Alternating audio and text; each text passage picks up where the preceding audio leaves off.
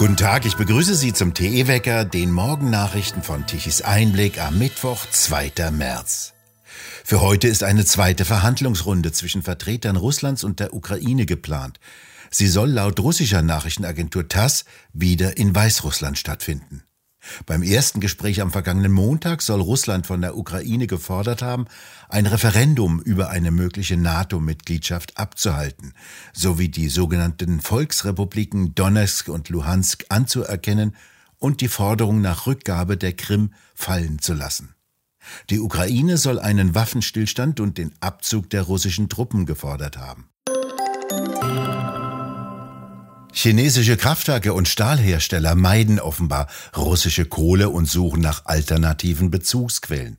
Chinesische Banken haben nach einem Bericht der Agentur Bloomberg empfohlen, keine Kohle aus Russland zu kaufen. Einige staatliche Unternehmen erhielten von den Banken Briefe, in denen ihnen geraten wurde, den Kauf russischer Kohle zu stoppen, da die Verschärfung der Restriktionen Importeuren unerwartete Schäden zufügen könnten. Mindestens zwei der größten staatlichen Banken Chinas schränken die Finanzierung für russische Rohstoffe ein. China selbst hat sich bisher nicht eindeutig zum russischen Einmarsch in der Ukraine geäußert. Das Land versucht, seine Beziehungen zu Moskau mit seiner Rolle als Weltmacht in Einklang zu bringen, wie es im Bloomberg-Bericht ausgedrückt wird. Der Krieg in der Ukraine hat auch Auswirkungen auf den Schiffsverkehr. Wie das Wall Street Journal berichtete, wollen die weltweit größten Containerschiffsbetreiber derzeit keine russischen Häfen bedienen. Grund seien die Sanktionen gegen Russland, die eine Überlastung der Zollbehörden sowie eine Änderung der Kreditbedingungen mit sich bringen würden. Die dänische Reederei Maersk teilte jedoch mit, Lebensmittel würden weiterhin nach Russland transportiert werden. In den Häfen der Ukraine liegen laut Wall Street Journal Hunderte von Schiffen fest, die nicht auslaufen dürften, weil die Häfen blockiert seien. Die Betreibergesellschaft der Erdgaspipeline Nord Stream 2 ist zahlungsunfähig und muss Konkurs anmelden. Dies teilte eine Regierungsrätin der Schweizer Kantons Zug gegenüber dem schweizerischen Sender SRF mit. Im Kanton Zug hat das Unternehmen seinen Firmensitz. Am Dienstagnachmittag hatte Nord Stream allen 140 Mitarbeitern gekündigt. Ebenfalls den Betrieb stellte die Tochtergesellschaft Gas for Europe in Mecklenburg-Vorpommern ein. Die wurde gegründet, um eine Forderung der Bundesnetzagentur zu erfüllen. Nach der soll der Teil der Pipeline, der über deutschen Grund führt, von einer in Deutschland ansässigen Firma geleitet werden. Deswegen wurde die Gasleitung nicht zertifiziert und durfte ihren Betrieb nicht aufnehmen. Auch jene Stiftung Klima- und Umweltschutz des Landes Mecklenburg-Vorpommern wird aufgelöst. Mit dieser Konstruktion sollte der Betrieb der Pipeline gefördert werden. Doch Ministerpräsidentin Schwesig musste jetzt einen Rückzieher machen, weil diese Stiftung wesentlich vom russischen Gaskonzern Gazprom finanziert wurde. Am 6. September des vergangenen Jahres wurde das letzte Rohr der Pipeline verlegt und beide Enden zusammengeschweißt. Die Pipeline ist jetzt betriebsbereit und mit Gas gefüllt. Nicht absehbar ist, was die Entlassung der Angestellten für den Betriebszustand der Gasleitung bedeutet.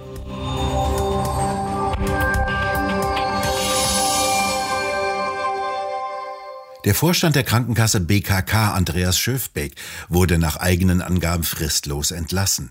Er hatte in der vergangenen Woche Alarm geschlagen, weil die Auswertung seiner Daten ergab, dass die Zahl der Nebenwirkungen der Covid-Impfungen deutlich höher sei als bisher bekannt.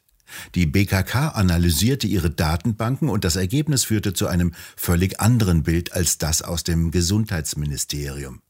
Von Januar bis August 2021 mussten sich von den knapp 11 Millionen BKK-Versicherten rund 217.000 wegen Impfnebenwirkungen behandeln lassen. Bei den Zahlen des Paul-Ehrlich-Institutes soll es nur knapp 245.000 Nebenwirkungsmeldungen gegeben haben, allerdings auf der Basis von 61,4 Millionen geimpften Menschen. Die Zahlen seien ein heftiges Alarmsignal, das unbedingt beim weiteren Einsatz der Impfstoffe berücksichtigt werden müsse. Seine Zahlen könnten zudem durch gleiche Datenanalysen anderer Krankenkassen validiert werden, meinte er. Schöfbeck, der seit 21 Jahren im Vorstand der BKK-Versicherung sitzt, sagte, es sei ethisch falsch, nicht darüber zu sprechen. Er legte die Zahlen der zuständigen Bundesbehörde, dem Paul-Ehrlich-Institut, vor, doch das reagierte nicht. Jetzt hat der Bundesvorsitzende des Verbandes der niedergelassenen Ärztinnen und Ärzte, der Virchow-Bund, Dirk Heinrich, heftig kritisiert, die Schlussfolgerungen aus der Datenlage seien kompletter Unfug. Der Virchow-Bund vertritt mit 10 Prozent nur eine kleine Gruppe der niedergelassenen Ärzte. In einer Verwaltungsratssitzung der Kasse hat sich offenbar die Mehrheit für eine Kündigung ausgesprochen. Der frühere Bundeskanzler Schröder hat sein Mandat als stellvertretender Aufsichtsratsvorsitzender der Herrenknecht AG niedergelegt. Dies teilte das Unternehmen gestern mit. Die Firma im südbadischen Lahr ist der weltgrößte Hersteller von Tunnelbohrmaschinen in Familienbesitz. Mit den imposanten Bohrmaschinen wurden zum Beispiel die Röhren des Gotthardtunnels gebohrt. Firmengründer und Vorstandsvorsitzender Martin Herrenknecht hatte lange eine liberale Russlandpolitik vertreten. Doch der Angriffskrieg gegen die Ukraine hat diese Haltung offenbar geändert. Altbundeskanzler Schröder war seit Dezember 2016 stellvertretender Aufsichtsratsvorsitzender der Herrenknecht AG. Schröder steht aufgrund seiner Freundschaft zu dem russischen Präsidenten Putin in heftiger Kritik.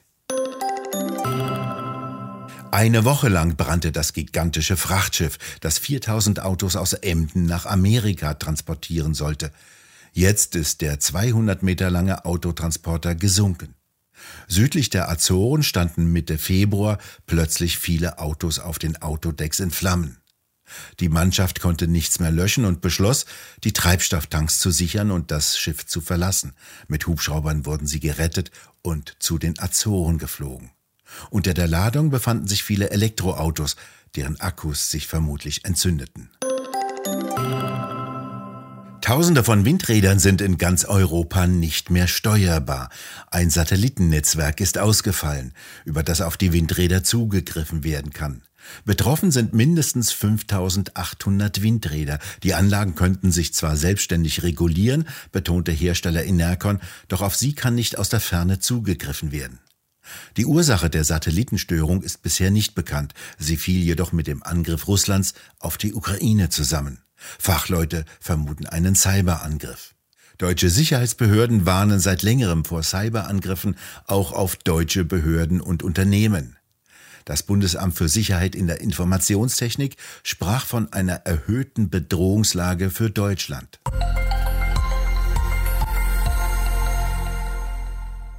Viele Länder haben inzwischen preisdämpfende Maßnahmen ergriffen, zum Beispiel senkte Spanien die Mehrwertsteuer auf Strom, Frankreich fror die Gaspreise ein und verteilte Energiechecks an Geringverdiener.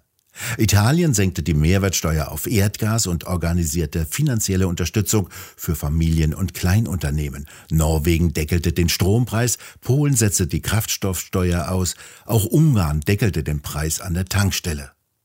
Im Sozialstaat Deutschland passiert nichts dergleichen. Planmäßig stieg zum 1. Januar 2022 die CO2-Steuer. Das schreibt Frank Hennig über den Strompreis. Wo? In der neuesten Druckausgabe von Tichys Einblick. Dieses fein gestaltete und sorgfältig gedruckte Heft finden Sie im gut sortierten Zeitschriftenhandel oder direkt im Onlineshop bei www.tichiseinblick.shop auf der Webseite. Dort können Sie die Ausgabe auch als PDF-File herunterladen.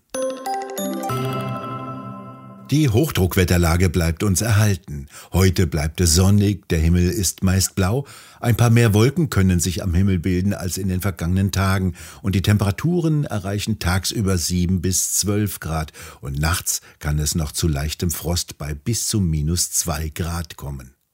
Wir bedanken uns fürs Zuhören und schön wäre es, wenn Sie uns weiterempfehlen würden. Weitere aktuelle Nachrichten lesen Sie regelmäßig auf der Webseite.